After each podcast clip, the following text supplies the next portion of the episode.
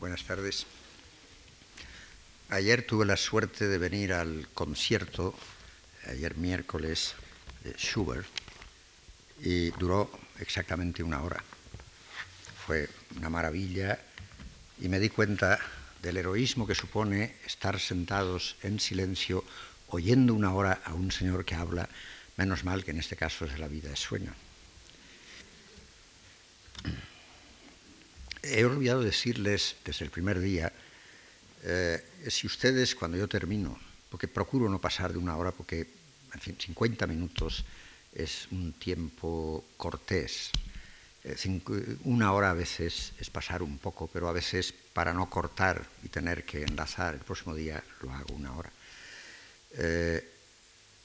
iba a decir algo y se me ha olvidado. Ah, olvidé decirles desde el primer día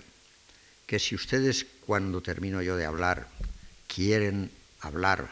preguntar, discutir, yo estaré encantado de escuchar sus preguntas o sus observaciones y que, de, que sigamos hablando. Y casi que eso me haría sentir mejor porque que haya solo uno que hable y los demás no, no es justo. El día anterior mm, había empezado un tema que no ha solido tratarse en la vida de sueño y es cuál era la función de las drogas que el dramaturgo elige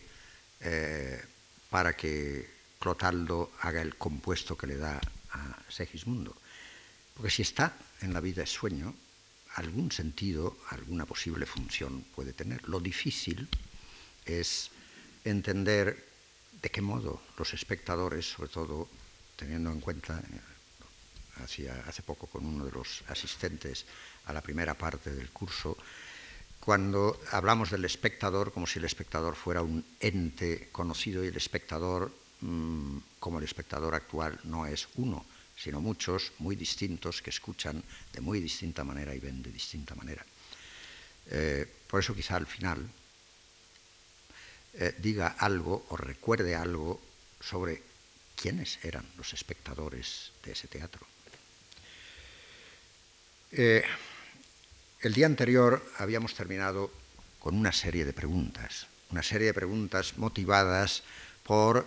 eh, la descripción de los efectos del opio y del beleño, los dos elementos del compuesto que Basilio confecciona para Segismundo antes de traerlo a la torre,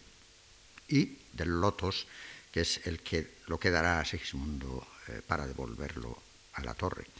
Y partíamos justamente de la descripción que hace eh, un poco impresionado Clotaldo de los efectos que produce en ese cuerpo al que eh, dice no saber que era muerte fingida, dudara de su vida. La pregunta mía es, ¿buscaban producir algún tipo de efecto en los espectadores? Eh, por otra parte, la última pregunta que hacía, ¿era posible establecer entre opio, beleño y la acción en palacio a la que vamos a pasar eh, pronto una correlación de sentido paralela a la señalada entre lotos para olvidar y el regreso a la torre? Si el lotos y su connotación simbólica, no médica, asociada al olvido y a la pérdida de memoria podía sugerir su conexión con la situación de Segismundo y la intención de Basilio en el circuito interior de comunicación del texto entre los personajes, podía asimismo en el circuito de, de comunicación exterior entre autor y receptor, sugerir al lector o al espectador la razón posible por la que el dramaturgo eligió el lotos frente al opio o el beleño, aunque aquel careciera, como todos los que anotan la vida de sueño indican, de, todo, eh, de toda virtud narcótica. la sustitución de la verdad médica por la licencia poética no implica necesariamente, como a veces se ha dicho, ignorancia o confusión por parte del autor, aunque estas, claro, no puedan descartarse absolutamente. pero sí puede implicar, repito, en términos de dramaturgia, de construcción eh, de la acción, puede implicar intencionalidad y funcionalidad dramáticas. Parejamente, el opio y el beleño, percibidos como medicinas peligrosas e incluso fatales, según los textos que leímos, podían producir en la realidad exterior del autor y público los efectos citados y en Segismundo, en la versión dramática, los referidos por Clotaldo, por la misma razón podía sospecharse que no era esa mezcla de drogas la mejor bebida para darle al príncipe en la torre antes de traerlo a palacio. ¿De qué modo, en efecto, podían conciliarse opio y beleño y sus perniciosos efectos con la prueba, ciertamente difícil, a la que iba Basilio a someter en el espacio cortesano del palacio al prisionero de la torre, aislado e incomunicado desde su nacimiento, prueba en la que estaba en juego no sólo el destino de Segismundo, personal y político, sino el de todo el reino. Habiendo visto el espectador, repito, ese espectador ah, del que sabemos tan pocas cosas, habiendo visto el espectador la tendencia a la violencia y la intensidad y la fuerza de la furia de Segismundo en las escenas de la torre, cuando le encierran a la fuerza al final del cuadro de la torre, y su actualización en el relato de Clotaldo, no podía ese mismo público ver en las drogas, dados sus efectos psicofísicos, un modo de coartar y poner en peligro las posibilidades que el improvisado príncipe, príncipe contrahecho, le llamará Clarín, tenía de triunfar en la prueba. El tipo de connotaciones que el uso de drogas tales era capaz de proyectar sobre la planificación el control y la finalidad de la experiencia ideada, montada y dirigida por Basilio, podía así muy bien ser, no digo que tuviera que serlo, pero podía muy bien ser más negativa que positiva, lo cual dependería, claro está, en última instancia, de la familiaridad, el conocimiento o la información que el público tuviera de esas drogas pero también de su interpretación del personaje, la interpretación del personaje del monarca y del grado de su identificación con él. Todos esos factores, hipotéticamente posibles, pero realmente no verificables, dirigían o podrían dirigir la atención y la recepción de los signos investidos por el autor en la acción dramática y en la configuración de su personaje, en mi opinión, en un doble sentido. El primero, o bien Basilio ignoraba los efectos de la confección mandada a hacer por él, en cuyo caso la fama de sabio y su alta conciencia de serlo, manifestadas en el discurso a la corte, debían ser puestas en entredicho, o bien Basilio lo sabía en cuyo caso sus motivos debían ser sometidos a escrutinio. En ambos casos, la interpretación del saber del rey dependería del saber del espectador. Y saber no quiere decir saber científicamente, sino haber oído, tener una idea aproximada, es decir, estar vagamente enterado de alguno o de algunos de, de esos efectos con un saber que forma parte de esa inexacta ciencia popular de la cultura oral, al modo como hoy sabemos, sin precisión ni rigor, la mayoría de nosotros, acerca de algunos de los efectos del LSD o de otras drogas recientes o medicinas de nuestro tiempo. Si los factores a que me refería son, repito, prácticamente inverificables, sí puede ser, en cambio, verificable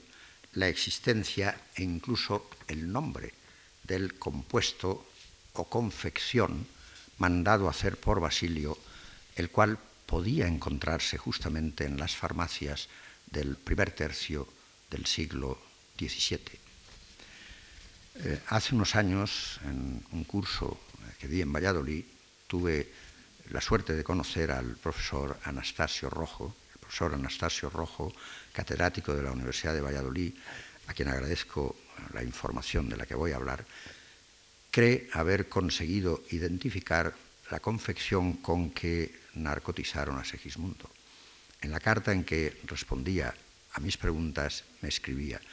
se trata del electuario de Beleño opiado que en tiempos de Calderón se denominaba en las boticas Filonio Romano. No es que tenga un placer especial en decir todas estas palabras, pero forma parte de la argumentación que me parece que uno debe considerar.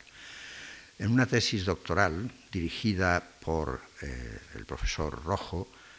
una tesis que no ha sido publicada todavía, titulada Las boticas y la materia médica vallisobretiana en los, en los siglos XVI y XVII, del doctor Félix Pastor Frechoso, sigo citando de la carta del doctor Rojo, se comprueba exactamente la presencia en las boticas de finales del XVI y de todo el XVII de dos filonios, el pérsico y el romano. Es este último en donde intervienen tanto el opio como el beleño. Y a título de información complementaria, me parece interesante que, según también información que me da el profesor Rojo, tanto el famoso Littré francés como los estudios de la medicina experimental del siglo XIX o del XX confirmen los síntomas recogidos por Laguna en los comentarios a la materia médica de Dioscórides y que completándolos o ampliándolos describan, entre otros que aquí interesan menos, estos efectos, por ejemplo. El opio, y eso era del conocimiento no solo de los médicos, sino de muchos, el opio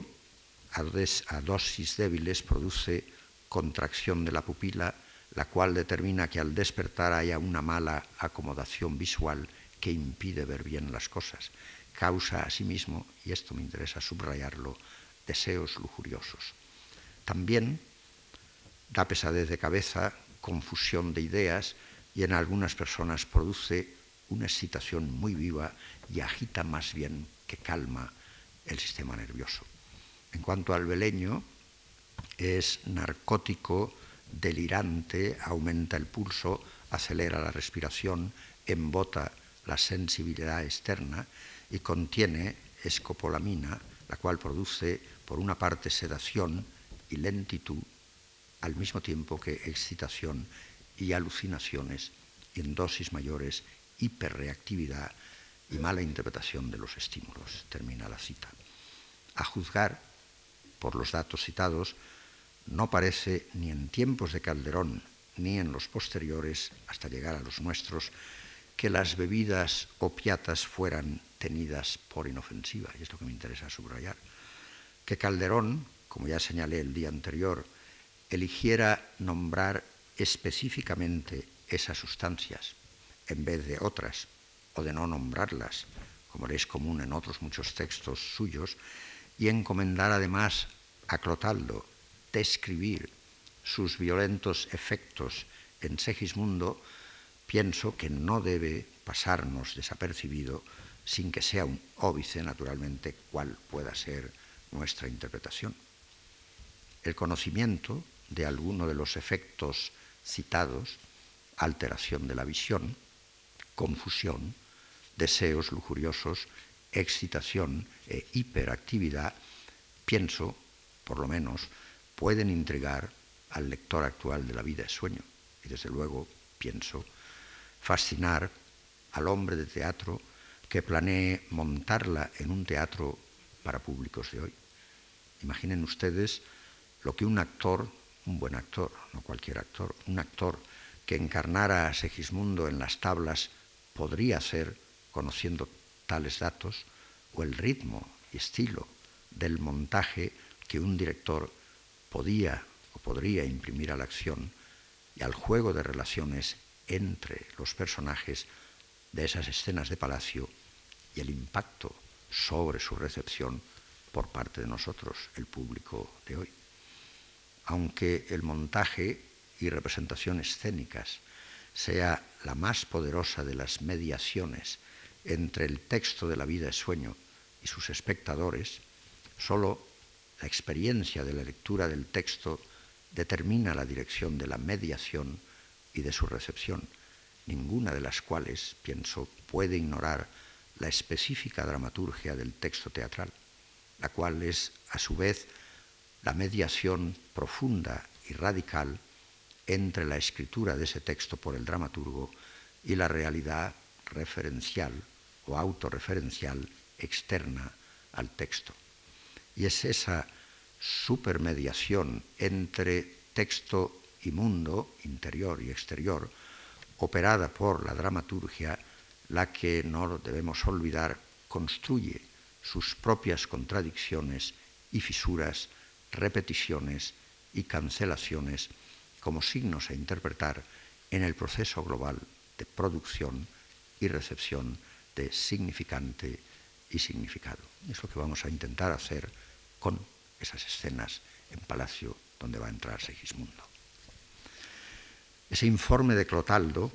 que puntualmente da a Basilio,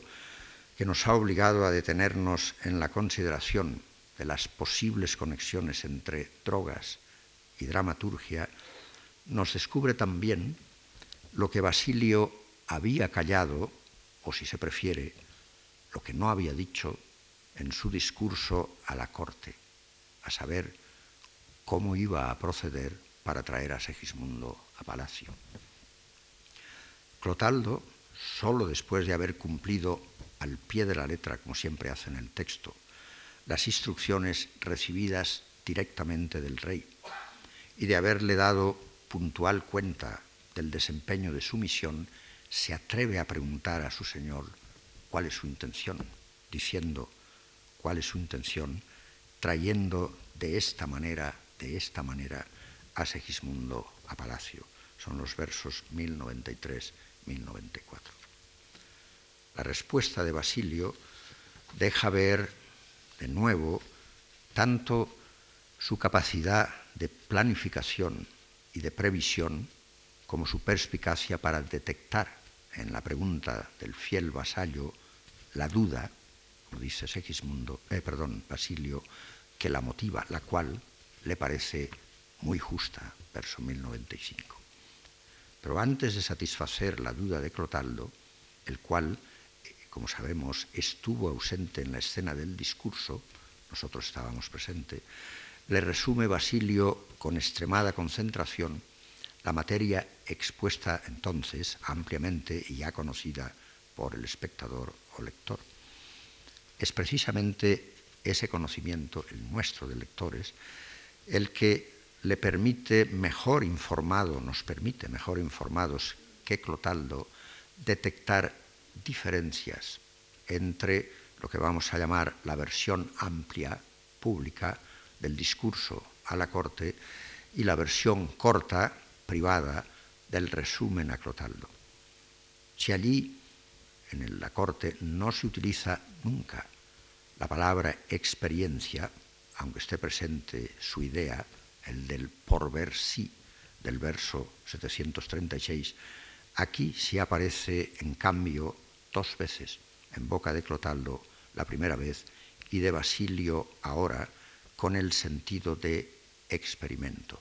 en el que podría caber en el siglo XVII cierta connotación negativa semejante al que da a entender Covarrubias al final de las líneas que dedica a experiencia. Dice,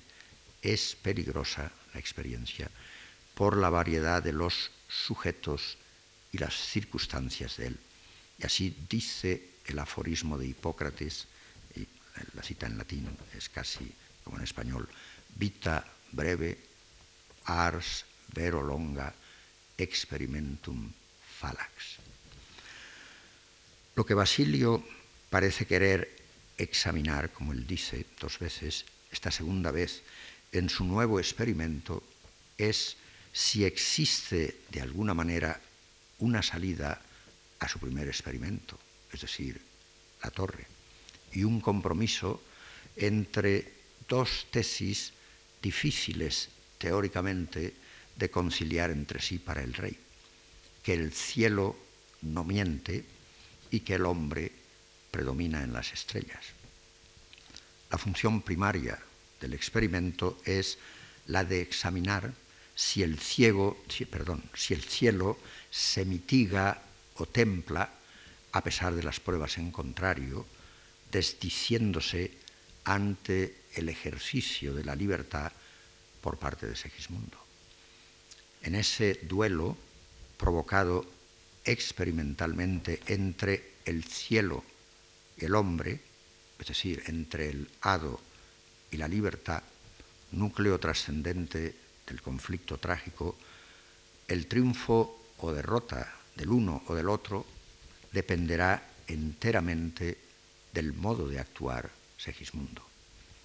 Que el cielo se desdiga de su palabra depende de los actos de Segismundo, es decir, de la puesta en acto por primera vez de su libertad. Ahora bien, ¿quién es Segismundo para Segismundo al despertar en el nuevo espacio desconocido? ¿Es el hombre vestido de pieles o es el hombre vestido de príncipe? Pero también, ¿quién es Segismundo para los habitantes del palacio? Está el hombre de la torre, el que viene de su monte en condiciones de hacer de su talento la prueba, como decía el padre, venciéndose magnánimo, vestido de príncipe. ¿Cuáles son, además, las reglas del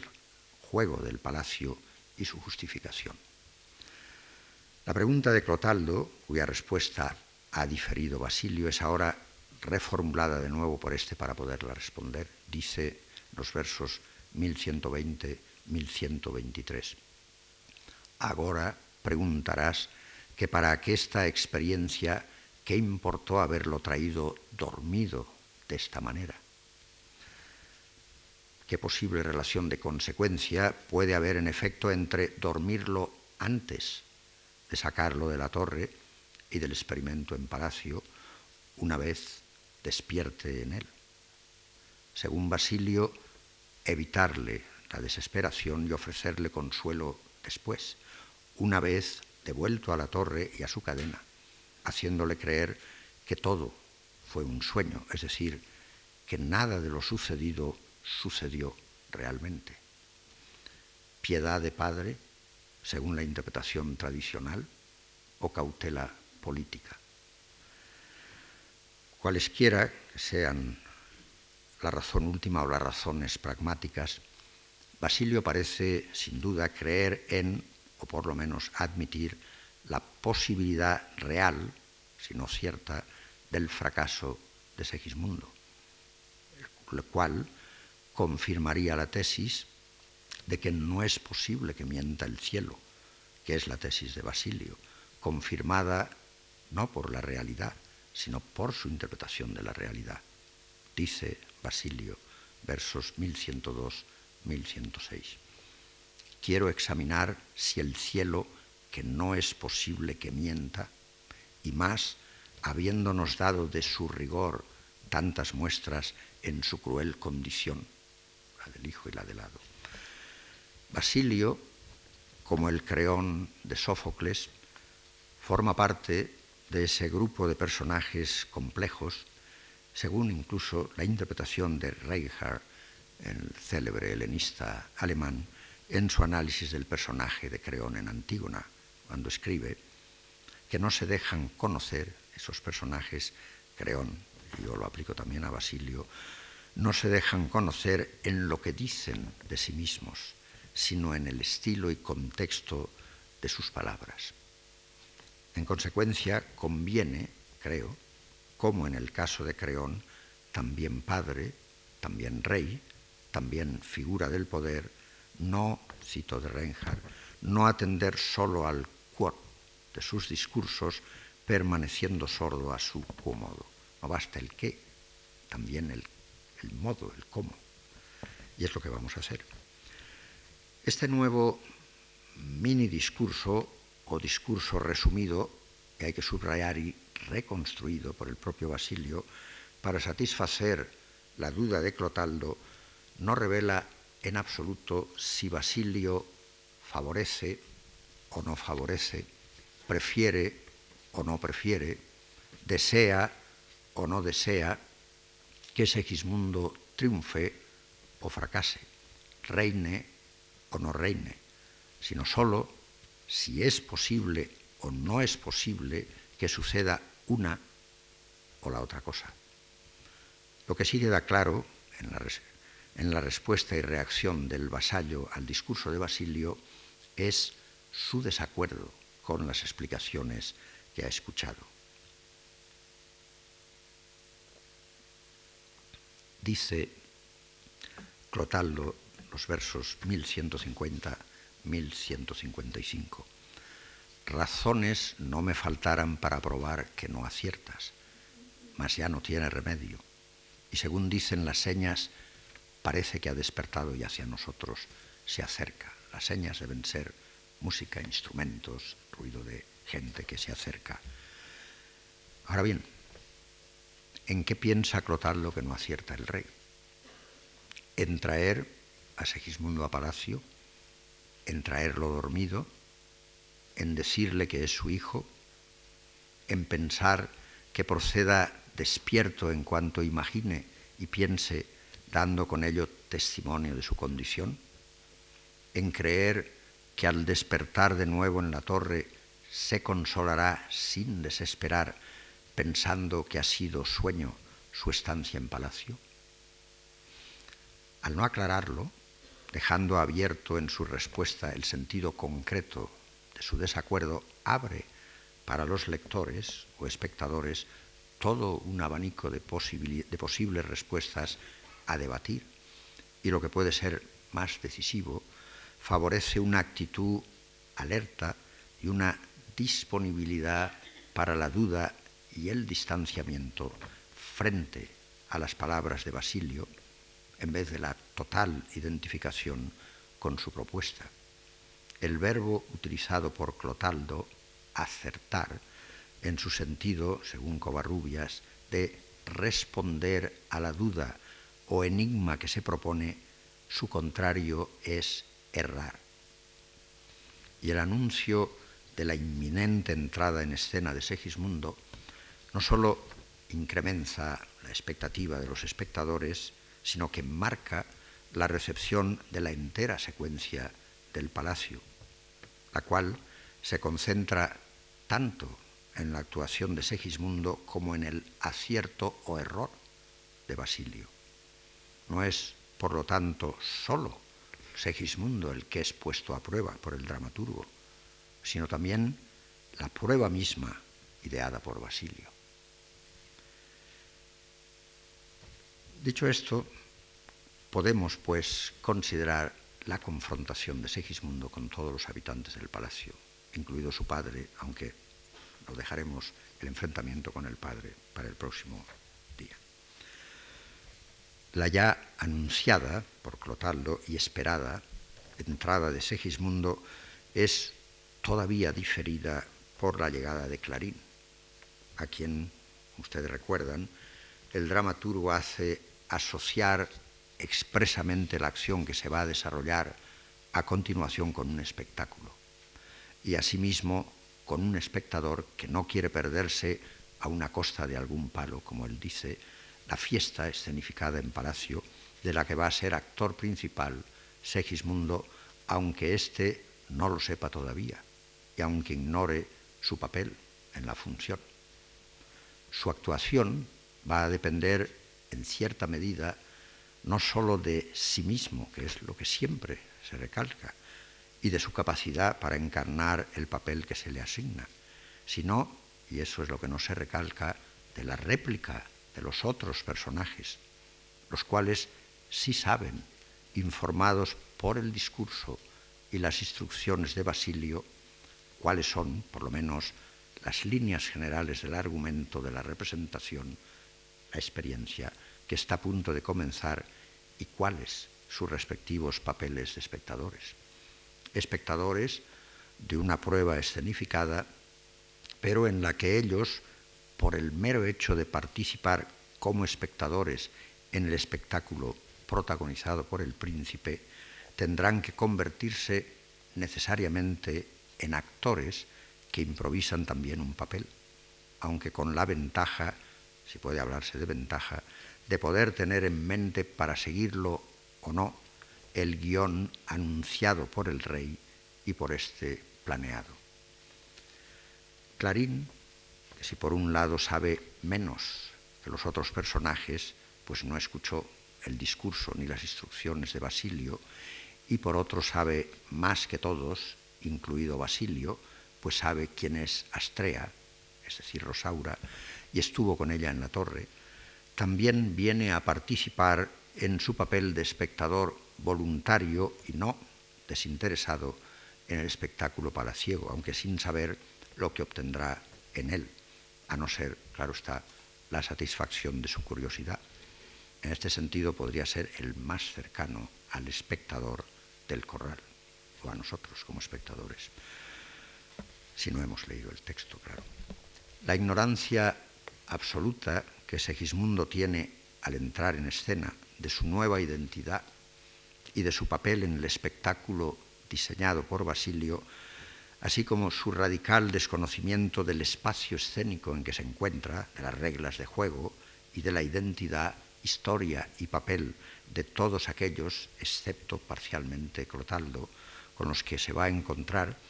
le colocan, obviamente, en inferioridad de condiciones respecto a los demás personajes. Estos, por el contrario,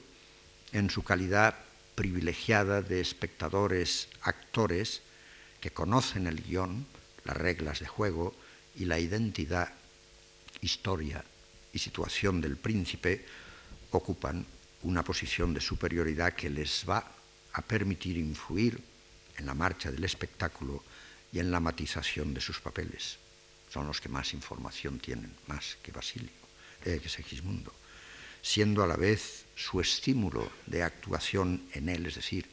de su participación, afectado, influido y dirigido por lo que saben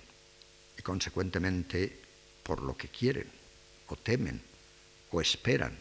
que va a suceder al final de la prueba, experimento escenificada en palacio cuyo sujeto es Segismundo es lo que saben como espectadores, lo que les mueve a hacer como actores, no siendo siempre la improvisación de sus papeles totalmente desinteresada. Es esa encrucijada dinámica de interrelaciones entre saber y hacer, en donde parecen originarse los discursos que los personajes del palacio tejen en torno a Segismundo la que orienta y decide como información las palabras que eligen para comunicar con él en el teatro interior del palacio. Este formidable, perdón, este formidable dispositivo semiótico y aparato técnico de construcción teatral de la acción del palacio, capaz de producir distanciación o identificación a un mismo tiempo, aunque sus signos operen en sentido contrario, es el que confiere al experimento todo su perspectivismo responsable de la ambivalencia, nos ocuparemos del tema en otra conferencia, del tema de la vida es sueño, cuya función dramática y cuyo sentido es distinto según asumamos los puntos de vista parciales de Segismundo o de Basilio, aunque no desaparezca en último término un sentido, claro está, que trasciende ambos puntos de vista, como veremos. Antes de entrar en el juego de espejos de la dialéctica de los puntos de vista entre los distintos personajes orquestados por el dramaturgo, conviene considerar algo que siempre es importante en una acción, el orden de aparición de los personajes y el juego de sus mutuas relaciones e interferencias, porque ese de orden de aparición no es ni mucho menos eh, existente, sino a partir de la construcción que hace el dramaturgo. La salida a escena de Segismundo, cuyo diferimiento podía producir alguna expectación dramática, era comparada por el poeta y gran ensayista y profesor y crítico literario Pedro Salinas en una de sus interesantes lecciones norteamericanas sobre el teatro clásico español. Se encuentran en una biblioteca en Harvard y están inéditas todavía. Comparaba, digo, la salida a escena de Segismundo a la salida del toro a la plaza. Anotaba Salinas, entre otras cosas, cito, la salida de Segismundo es extraordinariamente bella, con toda su impetuosidad y toda su fuerza vital. Sale igual que un toro a la plaza después de haber estado encerrado muchos días deseando acometer y atacar, con todo lo que tiene el toro de noblemente instintivo. Termina la cita. Habría, sin embargo, que precisar, en primer lugar, que eso solo ocurrirá un poco más tarde, pero no cuando sale, y añadir enseguida, para seguir el símil saliniano, que al igual que el toro acomete al trapo rojo, Segismundo solo ataca cuando se le incita a la violencia con el trapo rojo de ciertas palabras o sentencias o acciones o gestos subrayadas, cada una de ellas, por el tono, actitud y gestualidad de quien los profiere. Su salida, acompañada, como dice la acotación, por músicos cantando y criados dándole de vestir, está marcada por el asombro. La palabra la subrayo porque es la que se expresa en el texto, se sugiere en la misma acotación,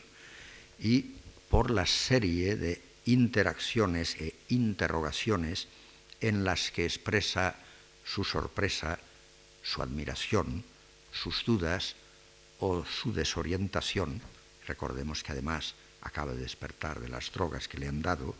pero también por la primera afirmación que la sigue,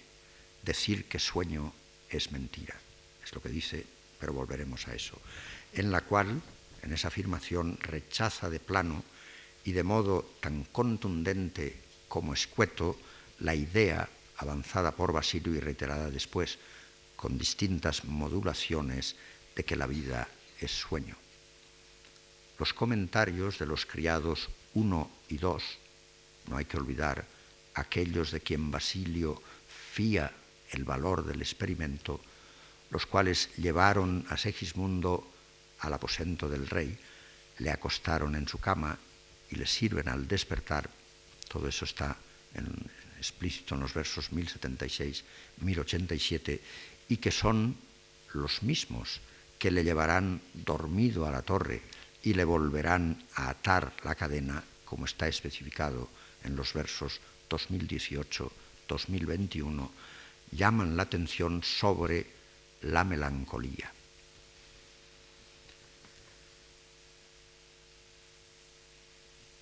El mismo Segismundo completa el cuadro de su estado de ánimo al aludir a sus pesares. Y también se habla de la suspensión de Segismundo. Y antes de seguir conviene entender qué entendía el público de entonces por melancolía y por estar suspenso o suspensión. En el Covarrubias se dice de melancolía enfermedad conocida y pasión muy ordinaria donde hay poco contento y gusto, suelenla definir en esta forma. Melancolía es mentis alienatio ex atrabile nata cum mesticia metunque conjunta, es decir, se asocia también con el miedo. Pero no cualquier tristeza, sigue diciendo Covarrubias, se puede llamar melancolía en este rigor, aunque decimos estar uno melancólico cuando está triste y pensativo de alguna cosa que le da pesadumbre. Y es lo primero que dicen de Segismundo, melancólico, lo segundo, suspenso. Suspenso, dice Covarrubias, el que está parado y perplejo. Parado en el mismo sentido que se utiliza todavía en Puerto Rico, es decir, inmóvil de pie. El mismo Segismundo completa, como he dicho, el cuadro al aludir a sus pesares. Covarrubias define esos pesares, tristeza y cuidado que carga el espíritu y le aflige como cogiéndole debajo. Todos esos rasgos, melancolía, suspensión, pesares, que caracterizan apenas sale a Segismundo, parecen, en cierto modo, invitar a no tomar al pie de la letra los cuatro últimos versos de su primer monólogo en Palacio, cuando dice, pero sea lo que fuere, ¿quién me mete en discurrir? Dejarme, quiero servir, y venga lo que viniere. Su melancolía, su suspensión y sus pesares parecen, si no contradecir, por lo menos paliar esos versos,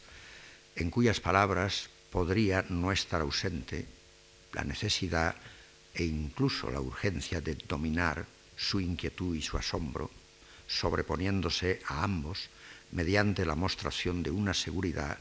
tocada de cierta frivolidad, como dicen los franceses, insouciance, que los disimule y alivie. La compulsión a ocultarse su propia inseguridad se transformará inmediatamente después de la brutal revelación de Clotaldo en compulsiva tendencia a ocultarla a los demás. No olvidemos que al prisionero de la torre, lo vimos al principio, no le gusta saber que saben sus flaquezas. Por decisión expresa de Basilio, que se ausenta como si huyera antes de que entre Segismundo, difiriendo para más tarde su encuentro con él, es Clotaldo el que debe sustituirlo una vez más. A Clotaldo le seguirán Astolfo I y enseguida Estrella. Este orden de aparición de los personajes, hubiera podido ser de otra manera, pero este orden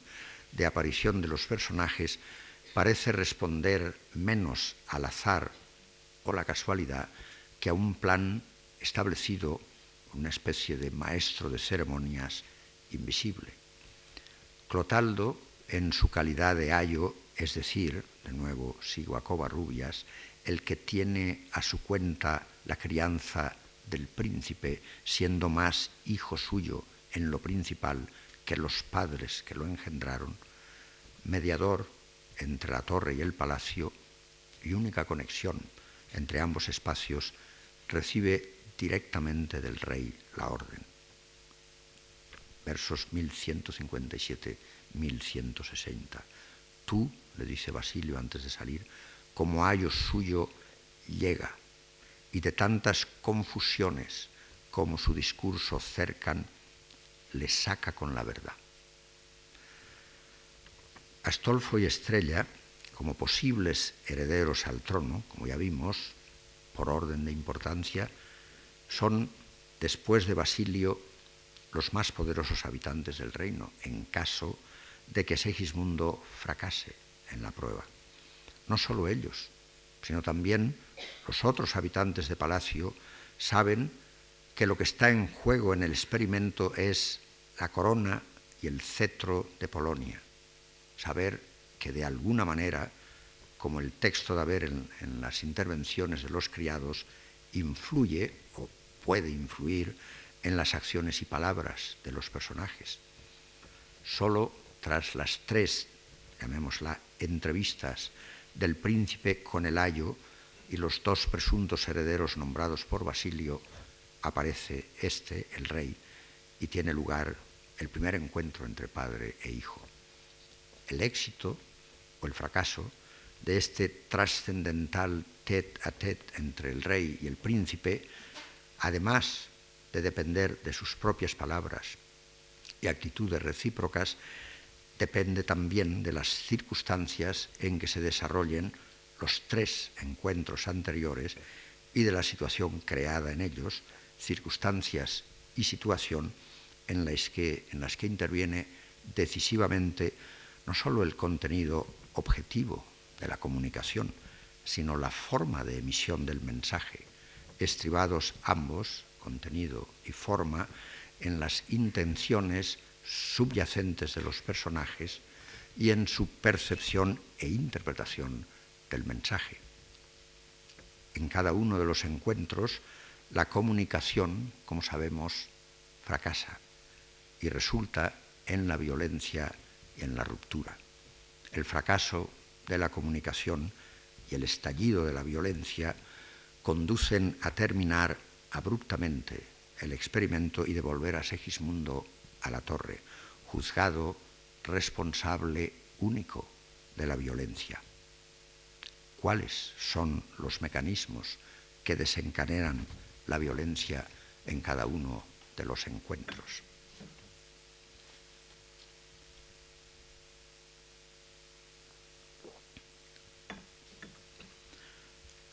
Segismundo, que ha reconocido inmediatamente en Clotaldo a su carcelero, no acierta a conciliar la imagen de quien le maltrataba en la prisión con la del vasallo que le besa la mano y le trata con tal respeto. Cuando Clotaldo le revela su identidad de príncipe heredero y le da identificado totalmente con la visión e interpretación de Basilio las razones de su prisión, la reacción del prisionero príncipe es doble. Estalla en descontrolada furia y violencia, tanto verbal como física, y muestra al mismo tiempo con la draconiana precisión y justeza de sus razonamientos la interna y sólida lógica de su discurso. Estos dos elementos, pasión y razón, asociados respectivamente con venganza y justicia, que constituyen las dos vertientes, la oscura y animal, la luminosa y racional, de su comportamiento con Clotaldo, y que se repetirán con pequeñas variaciones en cada uno de sus encuentros posteriores, configuran el patrón de sus acciones y palabras en Palacio desde el principio hasta el final. El eje motor de la conducta en Palacio lo definirá el propio Segismundo en un corto pero importante monólogo al que volveré el próximo día, con esta sentencia bien conocida. Dice Segismundo, versos 1546-1547, sé que soy un compuesto de hombre y fiera. Fórmula, no lo olvidemos, que definía también su comportamiento en la torre, en donde junto al furor y la violencia, frente a la violencia del cielo, frente a la violencia de su encierro violento, encontramos la humanidad con que responde a la no violencia cuando Rosaura le pide piedad y se arrodilla ante él. Clotaldo, sin embargo, solo parece retener de cuanto Segismundo hace y dice su parte de fiera, aquello que está asociado con la violencia, pero no presta oídos a su humanidad, ni parece registrar ninguno de los conceptos y sentencias que giran en torno a las cuestiones fundamentales para Segismundo y en la vida de sueño y en el tiempo de Calderón, de la ley, la justicia, el derecho o la razón que preocupan a Segismundo ahora en el espacio de Palacio como le preocupaban antes, si ustedes recuerdan, en el espacio de la torre, en su monólogo. Nada responde en efecto a su pregunta absolutamente lógica, tanto en términos políticos como éticos, como puramente humanos, cuando Segismundo le dice, ¿cómo a tu patria le has hecho tal traición que me ocultaste a mí, pues me negaste contra razón y derecho este Estado. Pregunta que al no ser contestada, como toda pregunta no contestada escénicamente, sigue pendiendo de respuesta, sigue pendiente de respuesta para el público, para no importa qué público. Tampoco contesta a estas bien fundadas acusaciones en los versos 1305-1307, cuando le dice a Clotaldo, traidor fuiste con la ley, lisonjero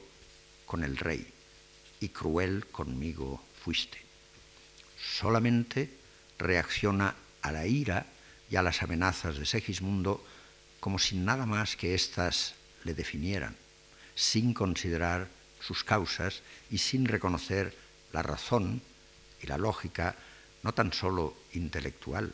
sino vital de sus cuestiones, ni tomar en cuenta sus palabras. Solo cuenta su condición de fiera, pero no su condición humana,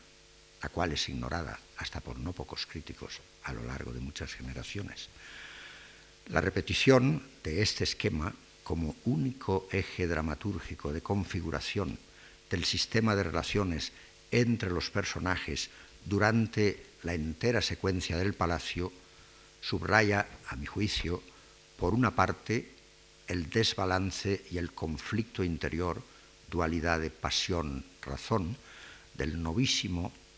e inexperto príncipe, ignorante de reglas y fórmulas cortesanas, pero con la memoria viva de su experiencia en la torre, al mismo tiempo que subraya por otra parte, el marcado desbalance y parcialidad, atención exclusiva al lenguaje de la pasión, desatención absoluta al lenguaje de la razón, de la recepción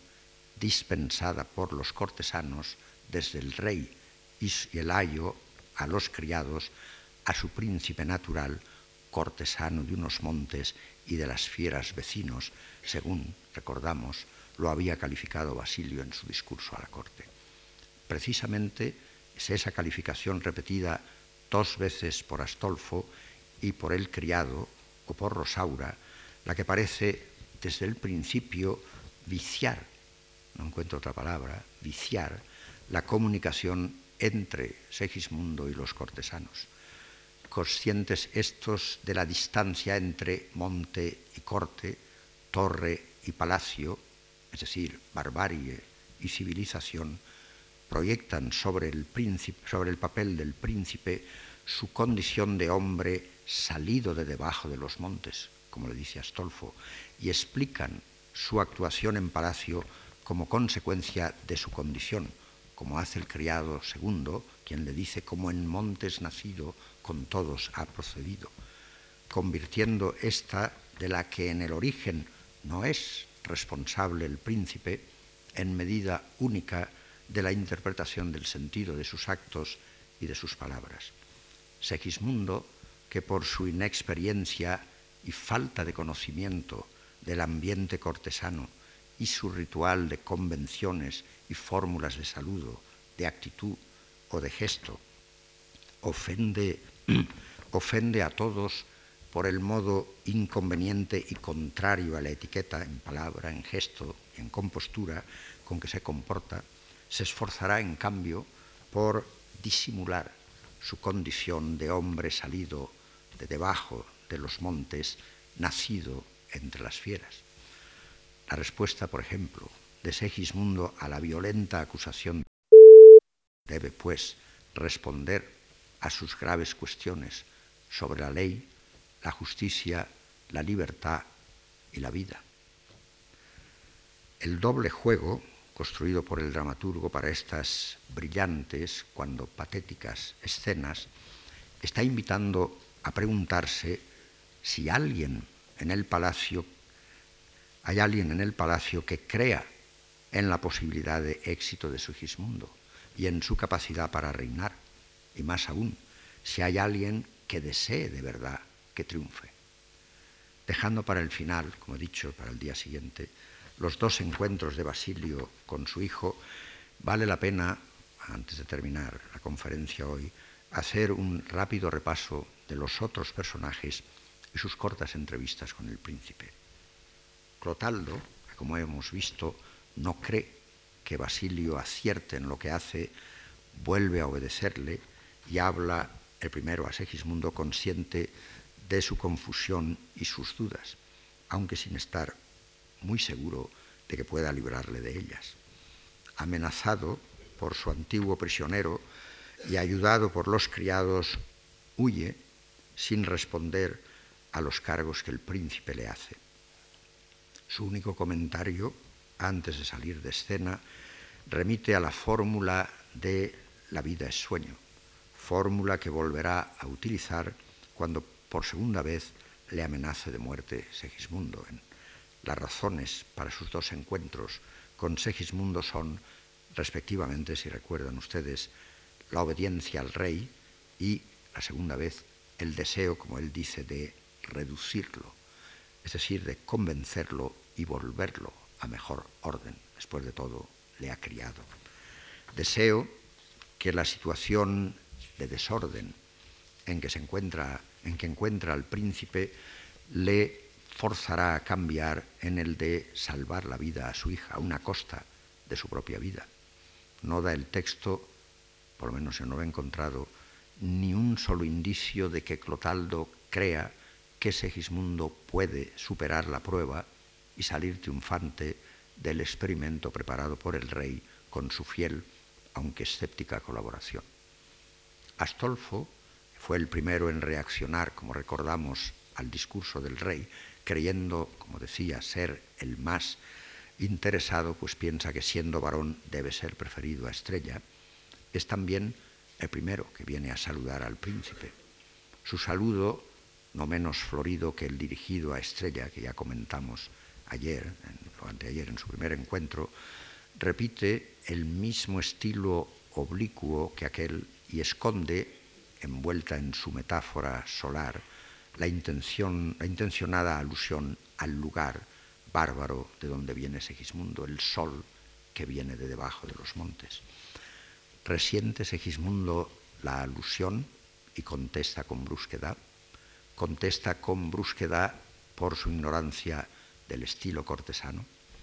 En todo caso, el resto de la corta entrevista resalta la tensión y la rivalidad latente entre ambos, vuelta a expresar en la escena siguiente, en donde Segismundo, de nuevo ignorante de los usos palaciegos, inicia, como he dicho antes, el ademán, solo el ademán de cogerle la mano estrella para besársela. En su último encuentro con el príncipe al que vuelve a saludar con marcada ironía y velado sarcasmo, se interpone Astolfo entre la espada de este, de Segismundo, y Clotaldo, y dice estos versos. Ya su vida, la de Clotaldo, tomó a mis pies sagrado, y de algo ha de servirme haber llegado servirme, el texto de Zaragoza dice servir, pero no servirle a Clotaldo. De nuevo, como en el caso que notamos para el discurso de Basilio, traición de los pronombres enclíticos. La escena termina cuando entra Basilio y encuentra al príncipe y a Astolfo frente a frente con las espadas desenvainadas, la de aquel para vengarse, la de este de Astolfo, según dice, para defender la vida sin ofender la majestad. Ahora bien, según todo lo que hemos visto, todo lo que sabemos, todo lo que hemos oído y todo lo que veremos después, ¿quiere realmente Astolfo que Segismundo triunfe de la prueba y ciña la corona, renunciando así de buen grado a su propia oportunidad de ser rey? La intervención del criado II, además de aludir a la condición bárbara de Segismundo como explicación de sus palabras a Astolfo, revela algo más grave y de mayor alcance todavía, su predisposición a querer estar bien y servir antes a Astolfo que a Segismundo, actitud que repite en favor de Astolfo y en contra de Segismundo en la escena siguiente con Estrella. ¿Acaso porque está convencido de que Astolfo, al que trata de alteza y no Segismundo, será el próximo rey? Sus repetidas intervenciones, siempre contrarias a la voluntad del príncipe, siempre para objetarle o criticarle su conducta, pueden tener tres posibles o probables causas o razones, su integridad y rectitud,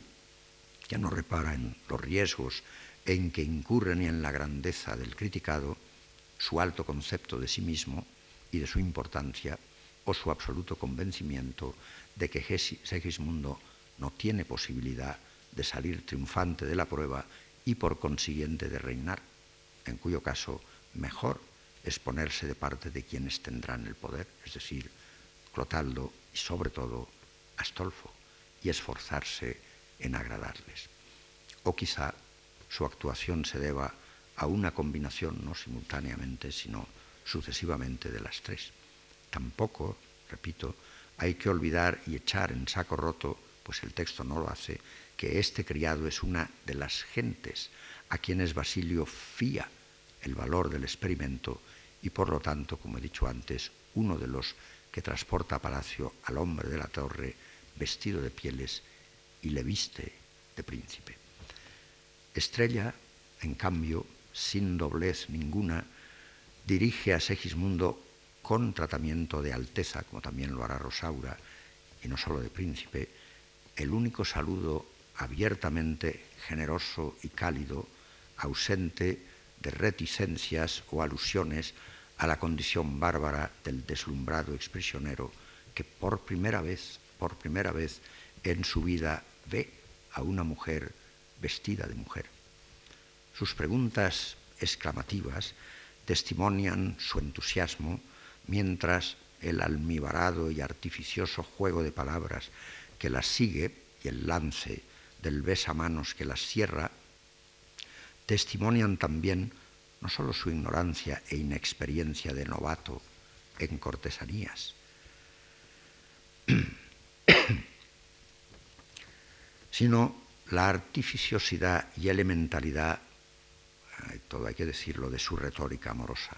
la cual con sus repeticiones del para bien y el bien recuerda aquello de la razón de la sin razón de Don Quijote, no menos novicio en retórica amorosa y en amores, aunque, en eso coincide con Segismundo, también lector de libros. Discurso, pues, el de Segismundo al igual que el posterior a Rosaura, de alguien que ha aprendido en libros los que Clotaldo le dejaba y dice haber leído, los versos 1562-63, pero que está ayuno de toda experiencia. La reconvención de Estrella no muestra ni crueldad, ni conciencia de superioridad, ni ironía o sarcasmo, sino discreción amable. Solo le dice sed más galán cortesano. En cuanto a Rosaura, estoy alargando hoy un poco más, puedo cortar ahora si ustedes quieren, pero es para terminar con esto y empezar con otra cosa el próximo día, el encuentro con el Padre. En cuanto a Rosaura, única que hubiera podido ayudar y apoyar decisivamente a Segismundo, en el que ha reconocido al prisionero de la torre, como demuestra lo que dicen los versos 1581-83, Rosaura elige disimular, es el verbo que utiliza en el verso 1591, concentrada como siempre en su propio caso. Es este el que la trae a la escena, siendo su presencia, como la vez anterior, fruto del azar y del acaso. Amenazada por Segismundo, no apela esta vez a su humanidad como en la torre, sino que le acusa con desmesurada furia y sin piedad alguna de nada menos que atrevido, inhumano, cruel, soberbio, bárbaro y tirano, y último, nacido entre las fieras. Violencia verbal desproporcionada, si vuelven ustedes a lo que ha dicho Segismundo, que provoca el estallido final de violencia de Segismundo, quien tomándole literalmente la palabra, ser fiera, como en el caso del criado, se dispone a comportarse de nuevo como bárbaro y tirano. Tres resortes, pues, desencadenantes de la violencia de Segismundo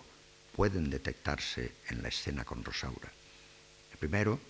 lo que podríamos llamar el énfasis sobre la diferencia al recordarle su condición de bárbaro. Y la segunda, el segundo, el rechazo y negación, dándole la espalda sin responder a sus preguntas, como hará también Basilio después. Y tercer resorte, el desafío, afirmándole la imposibilidad de hacer algo o de que algo puede hacerse, como hizo el criado antes. Son los mismos mecanismos que están presentes en su relación con Astolfo o con el criado,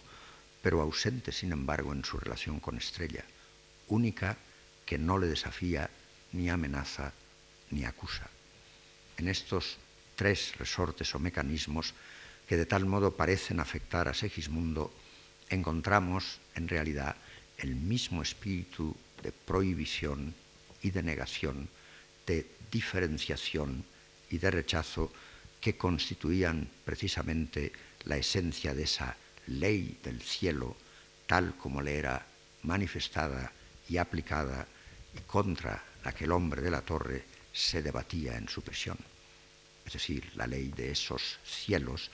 que no respondían a sus preguntas, que le trataban con mayor rigor y de modo radicalmente distinto a las demás criaturas, castigándole más,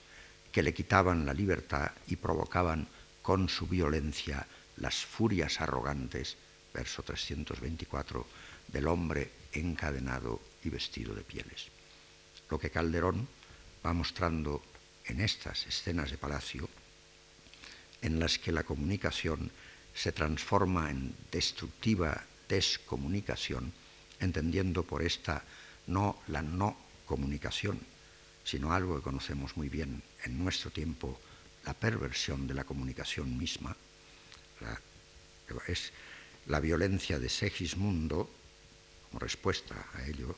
sin control ni dominio de sí, sin disciplina ni entrenamiento cortesanos, es decir, sin verdadera educación, confuso, lleno de dudas, melancólico, suspenso, inseguro, es siempre, como ya he dicho como prueban, creo, estas escenas, violencia reactiva y no solo activa, defensiva y no solo ofensiva. Es decir, una violencia, como tantas veces sucede, refleja la imagen que de sí mismo ve reflejada en el espejo de los cortesanos. Ni para estos, ni para Segismundo, por mucho que intente disimularlo, los vestidos de príncipe que le dan a vestir le desvisten de sus vestidos de pieles. Estos, y no aquellos, son los que parecen contar indeleblemente asociados con el género de vida que le impusieron al nacer y que ahora le recuerdan. Pensar como piensan, que basta llevarlo a palacio para que instantáneamente el hombre nuevo, el príncipe, suceda al hombre viejo, el hombre de la torre, es en realidad sustituir la realidad por la ficción, lo concreto por lo abstracto y la verdad por el sueño. En ese sentido, son los habitantes del palacio los inventores de una abstracción, de una ficción y de un sueño reflejo de los de Basilio y Segismundo el sujeto de un experimento que sin embargo no es ni una abstracción, ni una ficción, ni un sueño, como muy bien saben los espectadores de teatro que miran el espectáculo de Palacio. El argumento dramatúrgicamente inscrito por el dramaturgo en la textura de la acción de estas escenas de Palacio está mucho más distante del implícito en la hipótesis, en la hipótesis de Basilio, asumida como tesis por los habitantes de Palacio y no pocos críticos y directores y actores, y mucho más próximo al que Segismundo, vencedor en el campo de batalla, esgrimirá más tarde contra su padre, el rey, en el discurso final, que veremos, nuevo discurso de la corona, dirigido también con las mismas palabras que el padre a la corte ilustre de Polonia. Es decir, el argumento del linaje de crianza o educación integral, es decir, vivencial, cultural, ética, política del ser humano. Pretender olvidarlo, como lo olvidan Basilio y los palaciegos, es en efecto faltar a la prudencia y puede conducir a la injusticia y a la venganza. Tres vocablos clave en el discurso crítico de Segismundo e importantes tanto en los unos en el otro, es decir, tanto en el espacio de palacio como en el espacio de la torre. Ese mismo argumento va a dominar los dos únicos encuentros entre Basilio y Segismundo en palacio en que culminan el experimento y la representación cortesana, y es lo que veremos el próximo día para entrar en otro tema que es fundamental, y es el de la dialéctica del sueño en la vida sueño. Hasta el próximo martes.